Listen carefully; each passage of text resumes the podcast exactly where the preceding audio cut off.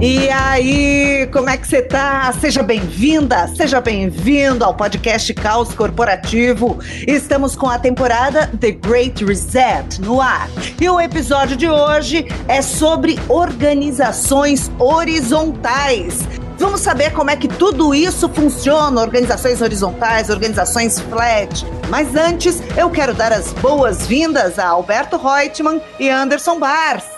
Ei, que alegria! Começou a vacina! E aí, ouvintes, sejam muito bem-vindos a mais um episódio do Caos Corporativo. Anderson Bars aqui com vocês. Eu quero ouvir de vocês, meninos. Quais são as frases da semana? Olha, Amanda, vou trazer uma frase de Peter Drucker, que hoje estaria com 111 anos se fosse vivo. A frase é a seguinte: se você quer algo novo, você precisa parar de fazer algo velho tudo a ver com o tema de hoje, hein, Andy? Super a ver, Alberto. E eu, inclusive, também achei aqui uma frase super conectada com o nosso tema. Não sei quem é o autor, mas se você estiver ouvindo o autor, né? Méritos para você. Burocracia. A arte de converter o fácil para o difícil através do inútil. Bora combater a burocracia! E quem vem para nos ajudar a entender e para trazer depoimentos de como funcionam de verdade, na prática, esses modelos organizacionais diferentes, temos João Paulo Pacífico, CEO, ativista do grupo Gaia.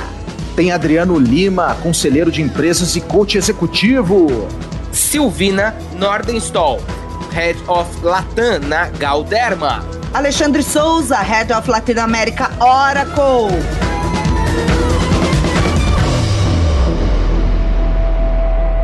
que, que é o conceito de organizações horizontais ou organizações flats, meninos? Tragam luz para esse tema aí.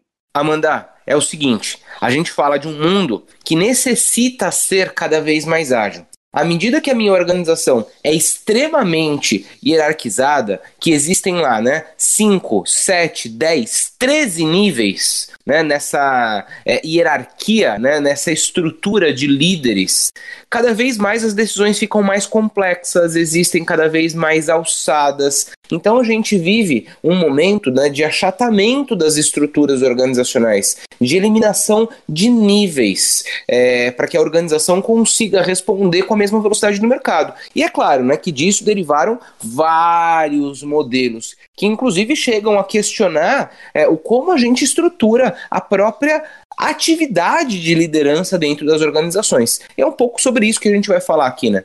Então, Anderson, não tem organograma, não tem departamento, não tem cargo, não tem função pré-definida, é isso, Alberto? É isso aí, Amanda. Acho que talvez uma das coisas mais antiquadas, ou talvez mais antigas que a gente vê na organização, são as regras do jogo, né? Quando você cria uma empresa, a primeira coisa que você começa a fazer é aquela estrutura hierárquica, o organograma, aí ele é em formato de pirâmide, tem o júnior, o pleno e o sênior, desde a sala da diretoria, os andares separados por equipes, tudo isso é muito antigo, né? E é inspirado num modelo bélico, né? O exército se organiza dessa forma, né? Onde as unidades existiam para coexistir sozinhas, independentes, e as empresas elas continuam adotando. Então tem uma corrente muito forte para fazer com que a gente tenha mais inovação.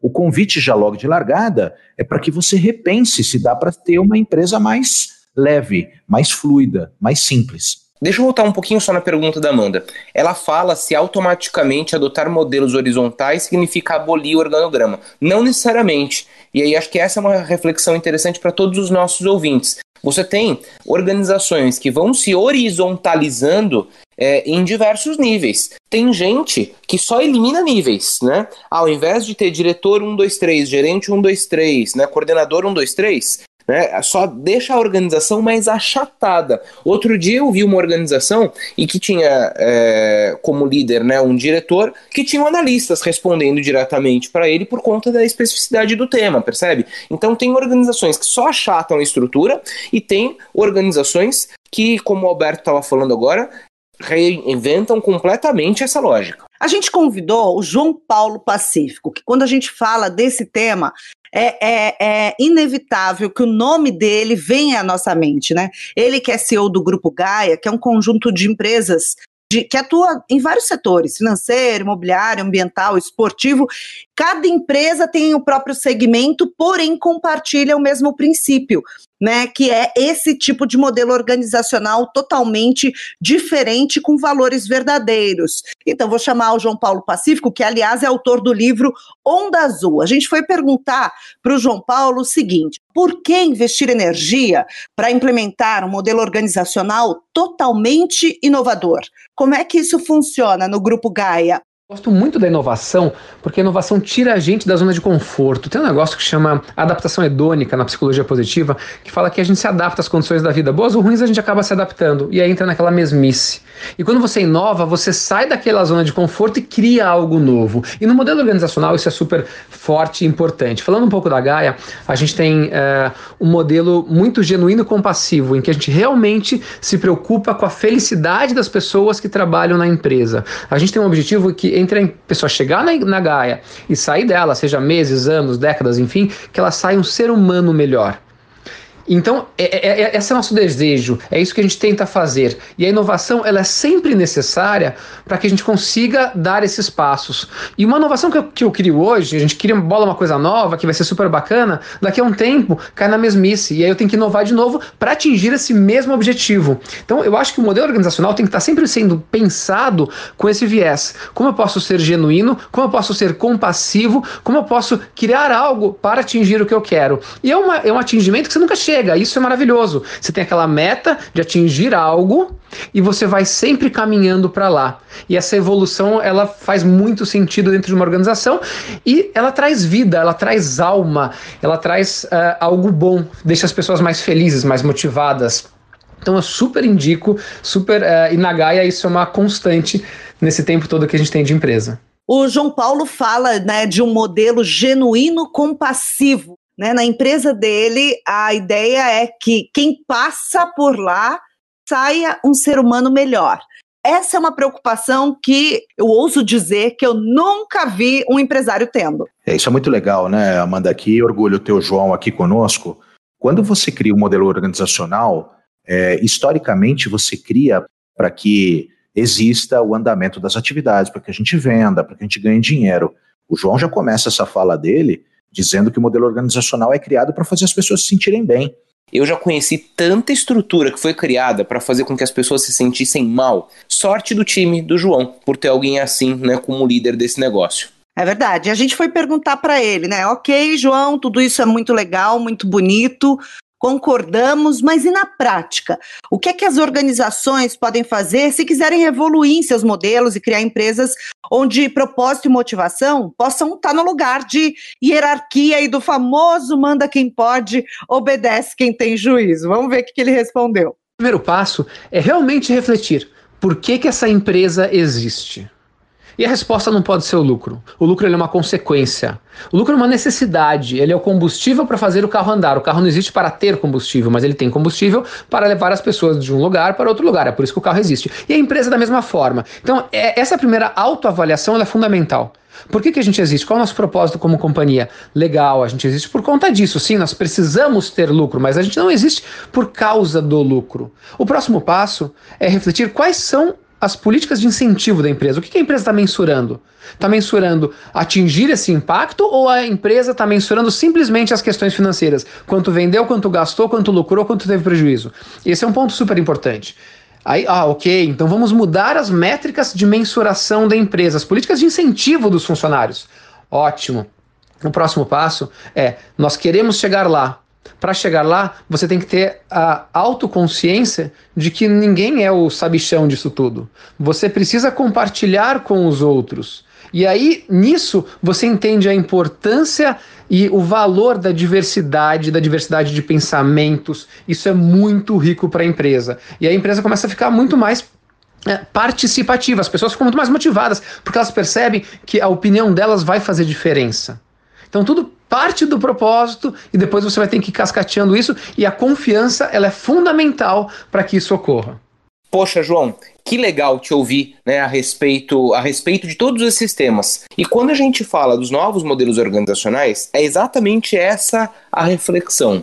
Sabe que, né, é, quando a gente começa a pesquisar um pouquinho mais a respeito disso, inevitavelmente a gente cai é, num modelo que se chama né, modelo holocrático ou holocracia. Né, que eu tenho certeza que Alberto e Amanda conhecem porque a gente já conversou muito sobre isso, mas que basicamente é o contrário né, da, holo, da mas que basicamente é o contrário da hierarquia.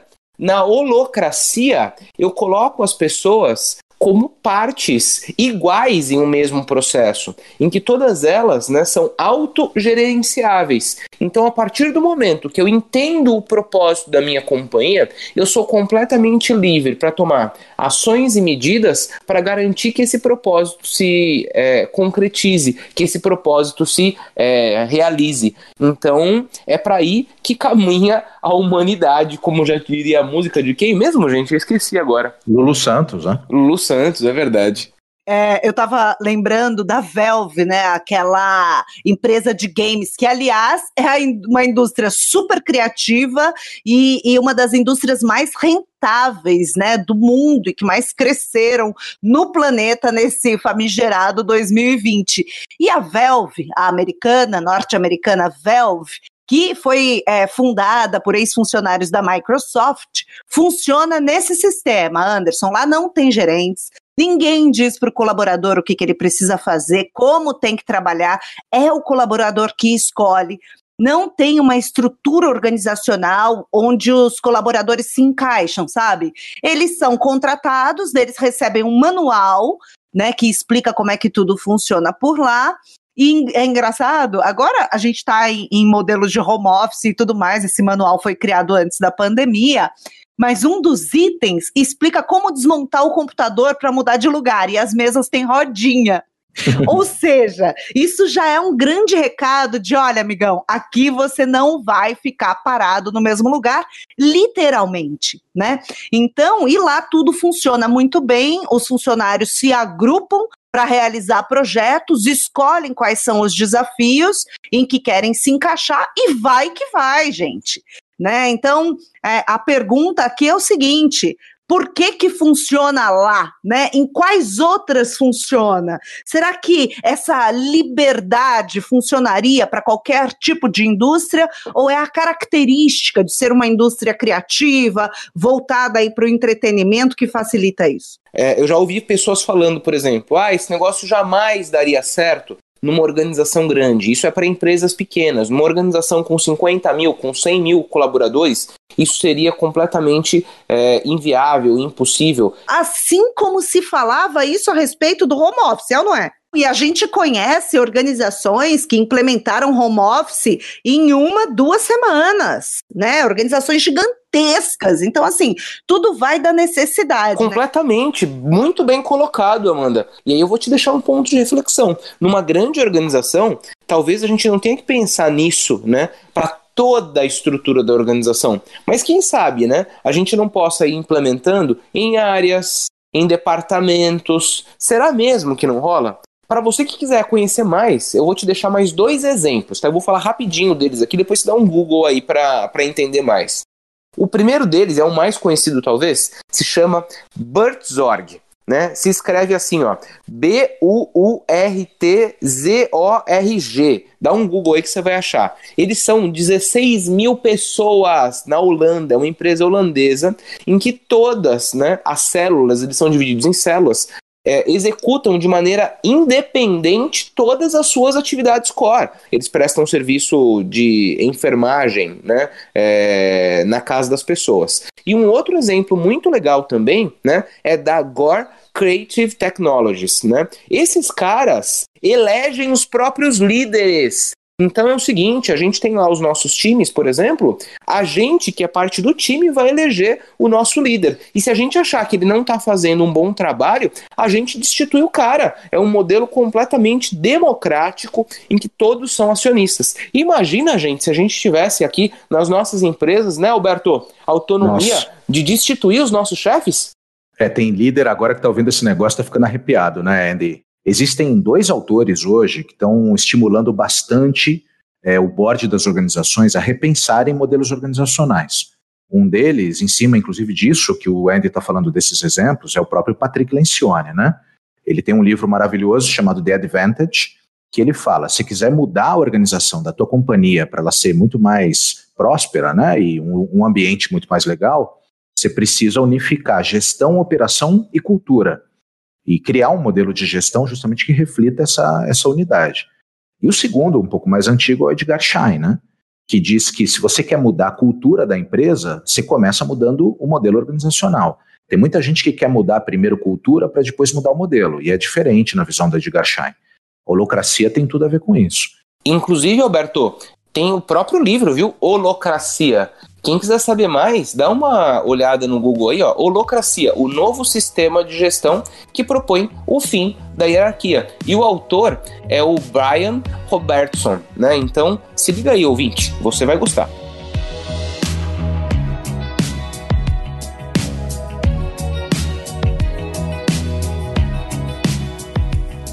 Essa semana eu tive a honra de conhecer a presidente do Brasil e da América Latina da farmacêutica Galderma.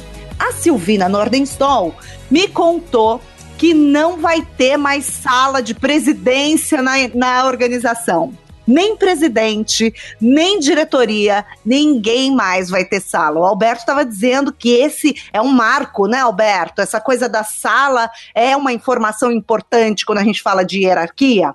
Que é coisa mais antiga que sala da diretoria, cara? não, não faz sentido, né, Amanda? Pois é. E aí eu fui perguntar para ela por que e como é que isso vai funcionar, como essa decisão foi tomada. Não vai ter sala, isso foi parte de um processo, na realidade, quando a gente estava passando por toda esta transformação, disrupção, todo o que o Covid trouxe, a gente se desafiou como organização em um projeto que chamamos de reimaginar. Então, no meio, tem um momento que você está passando pelo desafio e acho que é importante pensar e como vai ser o depois, que coisas vão ficar, que coisas não. Começando a pensar nesse reimaginar, a gente sabe que vai evoluir para um formato híbrido, que é para um formato de trabalho diferente, onde a sala já não faz mais sentido, porque a gente quer que o escritório seja um lugar de troca, onde as pessoas ganhem olhando no olho, trocando ideias, e as pessoas têm que escolher ir para o escritório agora. Tem que ser um lugar gostoso, um lugar de um trabalho diferente. A sala já não encaixaria mais nisso que a gente imaginava que ia ser nosso futuro pós-Covid, com todos os aprendizados que a gente tem dentro desse processo. E uma grande decisão foi eliminar as salas, obviamente começando pela minha e da de todos os diretores. A partir de agora a gente vai criar espaços diferentes para tipos de trabalho diferentes e sempre procurando isso, não? que o escritório seja um lugar de, de co-criação, um lugar de construção como time que es lo que a gente sentiu muita falta durante a pandemia, durante o home office, o fato de olhar no olho, de trocar ideias, dessas coisas, dessas ideias maravilhosas que acontecem em um café e que não acontecem em um Teams, em um Zoom. Então, a gente pensando nisso e reimaginando como poderia ser nosso futuro da melhor forma, a gente chegou a que uma dessas decisões era realmente mudar o layout do escritório e uma mensagem muito forte era acabar com as salas. Eu acho que, que não tem a ver com cargo, tem a ver com quem sabe do assunto e eu navego muito assim na organização. Eu falo com todo mundo, essa é a minha forma de operar. E eu acho que se você quer discutir de, discutir de impostos, eu não sou a melhor pessoa. Essa pessoa que toca impostos. Então, se tem uma dúvida, por que não ia trocar com ele? Se eu quero falar de logística, eu não sou experta em logística, mas eu tenho a melhor pessoa para falar disso. E acho que abrir as salas facilita essa troca de comunicação que nos faz melhor a todos. Eu acho que inovação é constante, eu sempre falo para eles, mas às vezes você tem algumas coisas que criam uma disrupção e aí brota muita inovação. Mas eu acho que, que o desafio é da inovação constante. Inovação não é só criar um iPhone. Inovação é no dia a dia como você melhora os processos, não? Tipo, coisas simples podem virar uma super inovação dentro de uma forma de trabalhar. Então, eu acho uma constante, mas acho que às vezes o contexto traz oportunidades que podem ser um catalisador para que muitas coisas aconteçam muito rápido, que foi um pouco o que vai acontecer, eu acho, pós-Covid. Olha só que interessante, né? Muito obrigada, Silvina, pela sua generosidade em prontamente nos atender e compartilhar esse, é, é, é, esse modelo reimaginado, né? Depois do caos. O espaço agora vai valorizar a construção como time, ou seja, essa é uma mensagem muito clara de todas as visões, todas as opiniões, todas as contribuições são bem-vindas, independentemente do cargo, da posição da pessoa, né? Isso é muito claro e fica fisicamente é, é, estabelecido quando é tomada uma decisão como essa. Você vê, a presidente, antes de querer impor uma mudança na companhia, já dá o exemplo, né? Total, Alberto. E tem um ponto fundamental nisso, gente. Se nós queremos organizações mais ágeis, a gente tem que diminuir os níveis de burocracia. Gente, vocês já tentaram marcar reunião com os diretores, né, com os CEOs aí da sua organização? É dificílimo. A partir do momento que eu tiro a sala, sabe aquele papo de um minuto, de dois minutos, em que a gente consegue aqui falar, falar rapidinho? Porque se ele tá no escritório, ele tá lá para trocar. Porque se ele precisasse de concentração, ele não estaria ali, percebe? É, e às vezes, de repente, não é uma reunião formal, com slides, não sei o quê. É o que a Silvina falou, é uma ideia que surge num cafezinho. Muitas empresas contratam, inclusive, consultoria para descrever papéis e responsabilidades. Quando você faz isso, você já começa engessando a galera. É interessante repensar se a gente precisa, inclusive, dar nome para os cargos das pessoas. Isso também é uma forma de criar um modelo organizacional baseado no ego e distancia as pessoas. A gente tem que pensar em rever isso, né, Andy? O Alberto falou, né, de papéis e responsabilidades. Eu também já vi, viu, Alberto? Em empresas em que esses papéis e responsabilidades não estão claros, as pessoas também reclamando demais. Não, que precisa ter papel e responsabilidade. Eu não sei o que eu preciso fazer. Pô, vamos decidir esse negócio aí, né, gente? Tem que ter ou não tem que ter? O fato é, né, agora brincadeiras à parte, que em organizações que não têm isso estruturado, gente, eu preciso agir, né? Eu fico esperando a organização me dar. Cara, né? Faz o, o como é que é o o TBC, sabe? O TBC? Tira a bunda da cadeira e vai lá.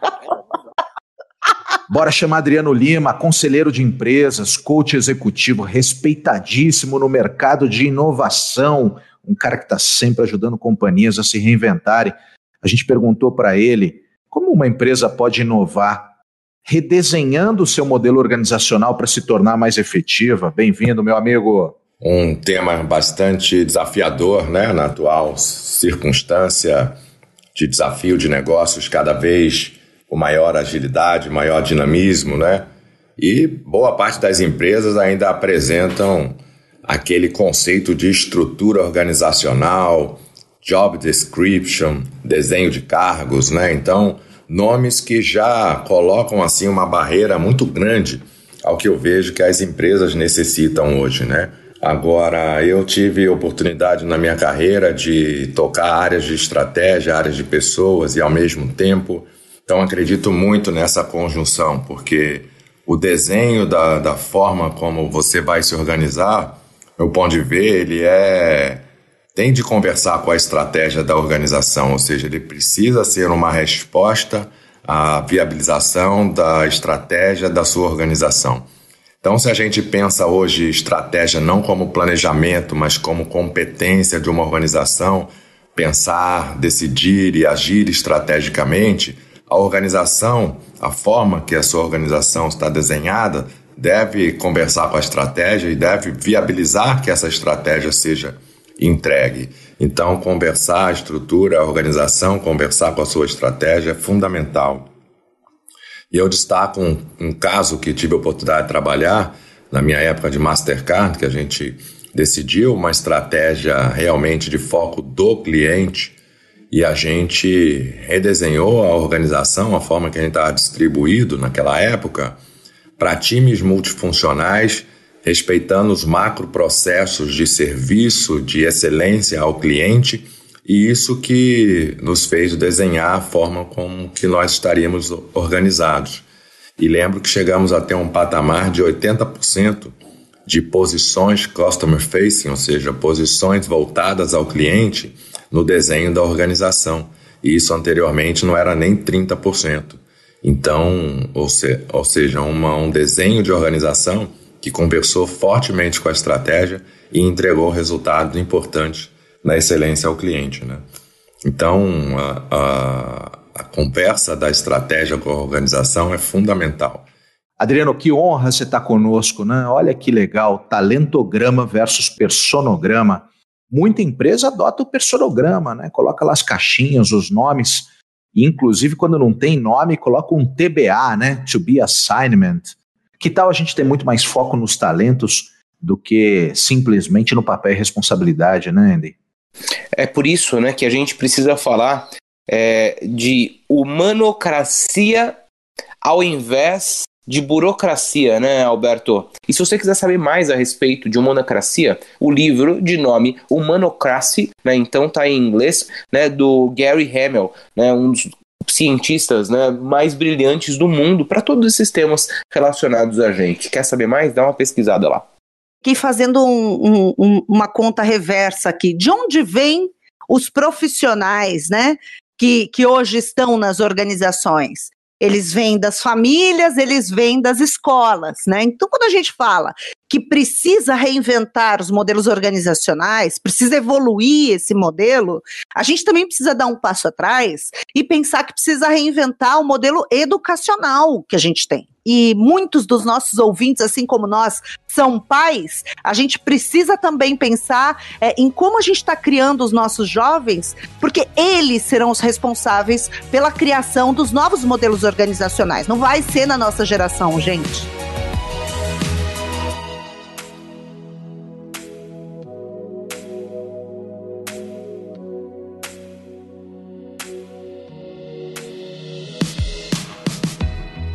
Bora chamar convidado. Venha Alexandre Souza, Head of Latinoamérica da Oracle. Muito obrigada por ter aceitado o nosso convite para discutir esse tema que é tão pertinente a uma, uma organização como a sua, né? Que é uma organização de tecnologia, uma organização do presente, eu quase ia dizendo uma organização do futuro. Muito obrigada. Olá, galera do Caos Corporativo. Valeu demais pelo convite. E sim, é viável ter uma empresa sem hierarquias. A Pixar, GitHub e a Gameloft são ótimos exemplos. Eu sou apaixonado por essa ideia de autoridade descentralizada, pois podemos contar com um indivíduo-chave com a visão e a liderança do negócio e também quebrar as barreiras de modelos tradicionais. A autonomia é tal que as decisões são tomadas ali mesmo no operacional, mais próximas de onde elas realmente impactam, né? Sem a necessidade de consultar um alto executivo. Outro ponto é que o ambiente promove maior colaboração e uma inovação mais aberta, onde todos conseguem compartilhar e testar novas ideias. Mas nem tudo são flores, né, pessoal? Porque processos bem estruturados são necessários para garantir a disseminação e agregação de informações, pois isso se torna mais difícil pela falta de hierarquia. Uma cultura de autogerenciamento e automotivação dos empregados é essencial, pois não há um líder imediato para cuidar de sua carreira nem fazer mentoria formal. Por fim, ao escalar essa empresa, dependendo do quanto ela crescerá, esse modelo vai precisar ser revisto. Bom, quanto ao modelo tradicional, eu não demonizo e acho que também dá certo, principalmente para grandes organizações. Porém, é um modelo suscetível a problemas gravíssimos, como a acessão de pessoas em altos cargos de gestão, algumas vezes somente pelos seus títulos acadêmicos ou porque arrebentaram nas vendas, mas sem avaliação do seu potencial quanto à gestão de pessoas na prática o que gera o risco de dar poderes a um mau gestor que fatalmente irá criar um time disfuncional, desmotivado, com criatividade cerceada, rotatividade e um ambiente altamente tóxico, enfraquecendo os principais pilares de uma empresa. Aliás, pessoal do RH, fiquem de olho. Uma área com alta rotatividade pode indicar um péssimo gestor. Outros problemas aos quais o modelo tradicional é suscetível são excessos de burocracia, o que causa lentidão nos processos e muitas vezes limita a capacidade de inovar, a distância entre a autoliderança e o operacional, o que faz com que decisões sejam tomadas sem a visão prática e suas implicações na operação. Portanto, concluo que para uma empresa se organizar, ter sucesso e inovar, é importantíssimo considerar a liderança como chave, independente do modelo de gestão e também precisará ser remodelada à medida que cresce, um esforço contínuo. Nada pode estar gravado na pedra. Então, valeu, galera do Caos. Até a próxima. Valeu, Alexandre Souza! Incrível a sua fala, adorei. É isso, nem tudo são flores. Mas sabe o que a fala do, do Alexandre me fez pensar? Que em modelos é, de organizações horizontais né, e autogeridas, a gente acaba é, não tendo que gerenciar pessoas. Isso deixa de ser um trabalho dentro da empresa. E aí todo mundo está focado no business. O que, que vocês acham disso? esse é um modelo que depende obrigatoriamente de pessoas bem maduras. Por vezes, a gente quer só os louros de um modelo que é diferente, mas ele também tem os seus contrapesos aí. Então, a gente tem que sempre tomar, tomar cuidado com isso, né? Como bem disse o Alexandre, nem tudo são flores, né, Alberto? Aliás, isso que o Alexandre traz é muito interessante, né? É um modelo organizacional defendido pelo D. Hawk, né, que é fundador e CEO da Visa. Né? Ele criou um modelo organizacional muito vitorioso chamado Caórdicos, né? É um modelo caótico, onde a organização se reveza entre caos e ordem. É, pode ser que tenha um pouco mais de política, um pouco mais de governança para uma área, a outra é um pouco mais livre, elas se revezam, inclusive, em momentos, a empresa está indo bem, você afrocha mais as políticas, não tem tanto workflow. Agora, tem organizações que abusam e vão muito para o comando e controle, aí se perde totalmente, ingessa a criatividade, e outras que vão absolutamente para o chamos, né? Que é a bagunça, é a anarquia. Bom, Alberto e Anderson passaram o episódio inteiro dando é, referências aí de bibliografias relacionadas a novos modelos organizacionais. Eu não posso deixar de sugerir para você, nosso ouvinte, para ler Frederic Laloux, Reinventando as Organizações é, é, é bárbaro. É um livro que fala sobre as organizações inspiradas num próximo estágio de consciência humana no qual eu acredito que de verdade a gente está entrando.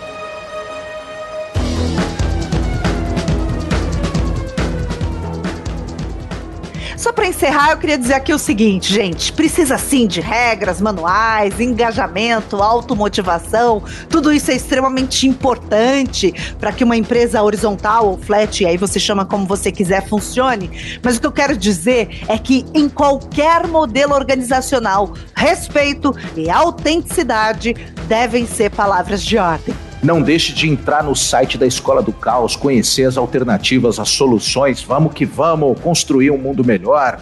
Fica a dica da música da semana: Painted Black, Rolling Stones na veia, meus amigos.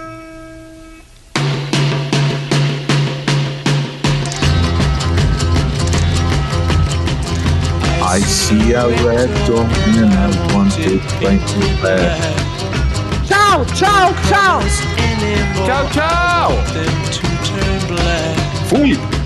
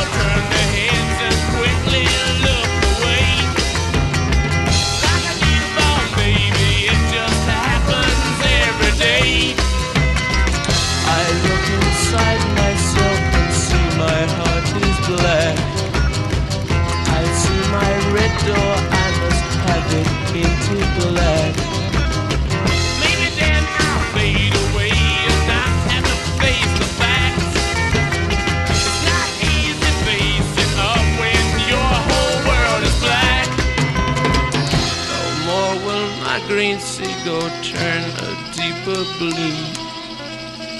I could not foresee this thing happening to you.